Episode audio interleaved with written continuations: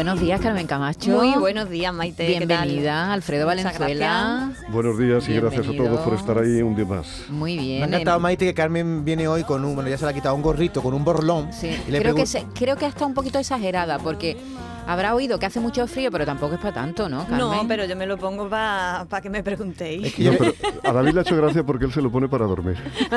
y sobre todo, le he preguntado, digo, y, hace mucho frío, y ha dicho ella, no, yo vengo para epatar. Y me ha encantado la palabra epatar, que he mirado en el diccionario, que es verbo transitivo que eh, significa causar admiración o gran asombro a una persona. y tú has picado el primero. He picado el primero porque a mí... ha visto, la ha visto parece con el gorro y ya le ha dicho, ¿dónde vas con ese gorro que si el borlón, que se... esa, definición de David yo creo que se pega un poco coja, porque lo de patar es siempre molestando un poquito. O ah, sea, mira, sí, eso llama la atención. Sí, bueno, claro, porque da un poquito de envidia en el otro lado. Porque era eh, patar al burgué originariamente. yo, entonces era dejar al burgué en, mala situación. Yo diría esta frase, a mí Carmen me pata y me gana. Y me empata todo, me pata y me echa la pata. bueno, no, no sigamos por ahí, Carmen Camacho, porque este se viene arriba de una manera que es alucinante. Vamos a nuestra sección de palabras. Bueno, pues abrimos hoy nuestra sección directamente con una solicitud que nos envían desde una ONG, Causa de Hogar Sí. La escuchamos. Hola Carmen y hola a todos los oyentes de Canal Sur Radio. Soy Gema Castilla, la directora de Causa de Hogar Sí, una ONG que lucha para que nadie viva en la calle desde 1998.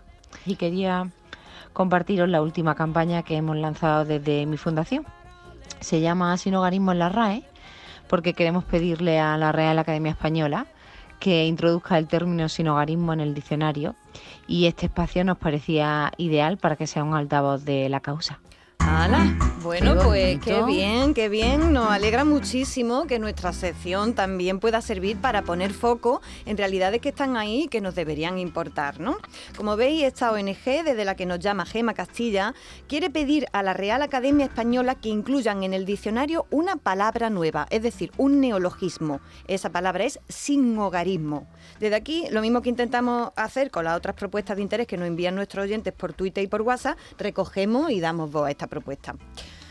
Así que bueno, por ahí, por ahí, por ahí va, va la cosa de hoy y sin hogarismo, ¿no? Sí, sin, hogarismo. Es una palabra nueva y a lo mejor por eso nos suena muy extraña, ¿no? ¿Cuál es la definición de sin hogarismo? Pues Maite, nuestra oyente no lo define directamente, no lo define así. Sin hogarismo es un fenómeno que provoca que las personas carezcan de una vivienda adecuada y vean sus necesidades físicas, psicológicas y sociales desatendidas ahí tenéis la, definición, señores de la RAE, una propuesta bastante firme de definición, bastante precisa, ¿verdad? Como sabéis, la Real Academia Española al acabar cada año publica los cambios que incorpora en el diccionario. Palabras que salen del diccionario, otras que entran, otras a las que se le enmienda la definición. Y el propósito de esta ONG, Hogar Sí, es lograr que esta palabra encuentre su casa en el diccionario.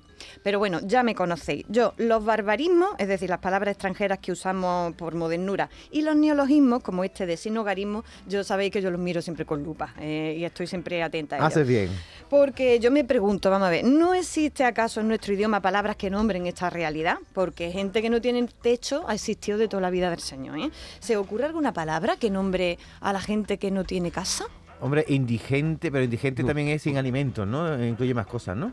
Es que, bueno, mendigo, todas estas palabras pueden tener casa y ser muy pobre. Se puede ser pobre de solemnidad y tener que mendigar y tener un techo bajo el que En inglés está el barbarismo, ¿no? El homeless, ¿no? Homeless, homeless pero en español existe... Y en francés creo que hay uno también, no sé si es clochar o algo así. Algo así, ¿no? Clochar es como vagabundo, Bueno, parecido, sí. sí, sí, que ha dicho siempre los sin techo, pero sin, la palabra sin techismo no existe. Claro, claro. A mí se me ocurría dándole vuelta eh, el adjetivo despojado, ¿no? Que me parece una palabra tremenda, ¿no? Pero desde esta ONG nos dice lo siguiente, escuchen, escuchen. Que si existen sinónimos, pues lo cierto es que no, al menos que yo los conozca. Es una realidad tan cruel e injusta que creo que no, tiene palabras similares. Eh, sí que podemos hablar de que las personas afectadas por sinogarismo se encuentran en situaciones de pobreza extrema, que el sinogarismo es una violación de derechos humanos, que es una injusticia social, pero la verdad que no se me ocurre ningún sinónimo. Pues dicho queda. Eh, lo que no tiene nombre no se ve, por eso son tan importantes las palabras. ¿no? las cosas. Eso es. Así que bueno, ojalá esto sirva por lo menos para ver mejor aquello que decía aquel cante flamenco maravilloso que dice, y mira si soy desgraciado, que estoy deseando morirme para dormir bajo techado. Ay, pobre. Eso, eso, eh, yo, claro, yo sin hogarismo todavía no me cabe en una letra flamenca, pero lo voy a intentar. bueno, Carmen, si, si alguien quiere apoyar a esta ONG, eh, que se llama Hogar Sí, en esta causa de incluir la palabra sin hogarismo en la RAE, ¿qué tiene que hacer? Pues nuestra gente nos lo cuenta también del tirón. Si quieres sumarte a la petición, firma en www.hogarsi.org y bueno, y si se quieren hacer socios para ayudar también a las personas que no tienen un techo, ahí también pueden hacerlo. Esperamos, Gema, que te ponga en contacto conmigo si lográis que se incluya la palabra sin hogarismo en el diccionario. Ya sabéis, hay que meterse en hogarsi.org y ahí pues apostar por esta palabra porque la incluya el diccionario. Y sobre todo espero que pronto no haya nadie durmiendo por esas calles, ¿no? Que todo el mundo tenga una casa donde poder vivir con dignidad. Ea, dicho queda.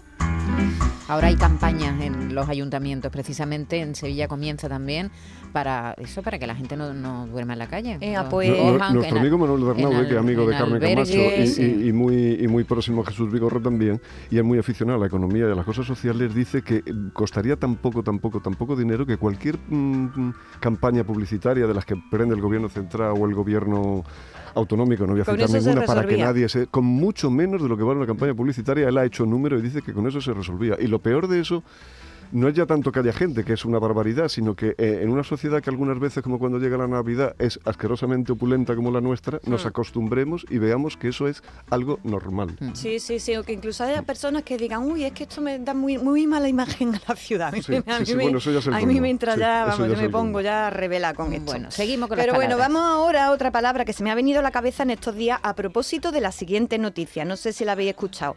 Ha sucedido en Chile hace unos días antes de las elecciones. Este fue el titular de la noticia publicada, entre otros, en el diario El Mundo. Maite, ¿puedes leer tú el titular de la noticia a la que hago referencia? Venga hablar durante más de 14 horas hasta que caiga el presidente. Ese es el titular que yo leí. Hablar durante más de 14 horas hasta que caiga el presidente. Y explica la noticia que en el Parlamento de Chile se vivió hace unos días, una semana, esta insólita situación. Un diputado, Jaime Naranjo, estuvo hablando y hablando 14 horas seguidas en el Congreso hasta que pudo llegar para una votación el diputado que faltaba. Sin el cual no saldría para adelante lo que estaban votando, que era nada más y nada menos que el impeachment, ¿no? Que han hecho a, Piñera, que finalmente tampoco salió, ¿no? Pero bueno, el diputado, él, hizo todo lo posible. El diputado que faltaba, no faltaba por gusto, sino porque estaba el pobrecito mío haciendo una cuarentena por haber estado en contacto con un positivo. Este hombre estaba montado en el coche con el coche arrancado a las 12 y a las 12 y un minuto de la noche, que era cuando cumplía el aislamiento, el diputado salió volando para allá, se montó en su coche y se fue corriendo para el Parlamento. Llegó a la 1 y 21 de la madrugada. Mientras tanto, como decimos, el diputado Jaime Naranjo estuvo hablando y hablando y hablando para retrasar la votación. Desde luego se quedó descansando cuando vio entrar al otro por la puerta, ¿no? Dijo, ay, ay, por Dios, dame un abrazo. Él y el resto del Parlamento, que estarían los pobres. Desde luego que visto lo visto, este diputado que estuvo hablando sin parar 14 horas y 20 minutos, le podemos decir tranquilamente, sin miedo a que lo estemos insultando, que lo único que hace es practicar el filibusterismo. Bla, bla, bla, bla, bla, bla. Bueno, pues esta es la palabra que tiene que ver con esta noticia. Filibusterismo, la habría escuchado alguna vez, ¿no? Se trata de una palabra que muchas veces emplean los políticos para mm, desacreditar al contrario, ¿no? Lo hemos escuchado más de una vez en boca de nuestros políticos. Pero estoy segura de que mucha gente no sabe lo que es el filibusterismo. ¿Vosotros lo sabéis? Mm, no, no muy bien. No muy bien. Me lo imagino. Era, sinónimo de pirata, ¿no? Eh, sí, eran por ahí va la cosa, Por ahí va la cosa. Sinónimo de pirata, ¿no? De claro, el filibusterismo era lo que hacían los filibusteros, que eran unos piratas que operaban en el siglo XVIII por el mar de la Antilla. Y también es hacer obstruccionismo parlamentario. ¿Vale? Mm. ¿Y esto qué es lo que es? Pues lo que ha hecho este diputado chileno, retrasado o enteramente bloquear la aprobación de algo gracias a un discurso de larga duración. Eso puede hacerse en los sistemas parlamentarios donde los diputados no tienen fijado un tiempo límite para cada intervención. ¿no? Ha habido casos de filibusterismo muy sonados a lo largo de la historia. Se cuenta que Catón el joven era un máquina como filibustero parlamentario. Se decía que era capaz de hablar durante día entero, contada hacerle la puñeta a las iniciativas parlamentarias de Julio César. Las 23 puñalas que, le dieron a Julio César le sirvieron de alivio. Dice, ya no escucho más a, a Catón el joven. y en Estados Unidos los senadores demócratas del sur recurrieron al filibusterismo para frenar la aprobación de una ley que establecía la Ley de Derechos Civiles de 1964. ¿Sabéis cuántos días estuvieron hablando sin meter un anuncio estas criaturas?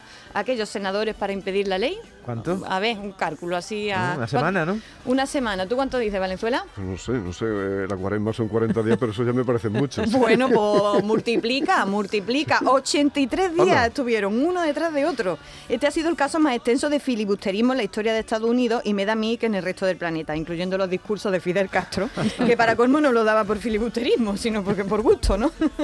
y bueno, muy interesante es lo siguiente. ¿Sabéis de dónde viene, eh, de dónde cogieron los ingleses la palabra filibuster? No.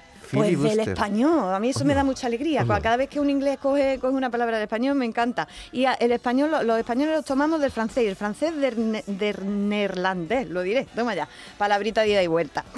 Así que, bueno, recogiendo digo que ustedes si le dicen a alguien que es un filibustero, le están diciendo o bien que es un piratón o bien que es un diputado que se ha cargado al oponente asfixiándolo con palabras.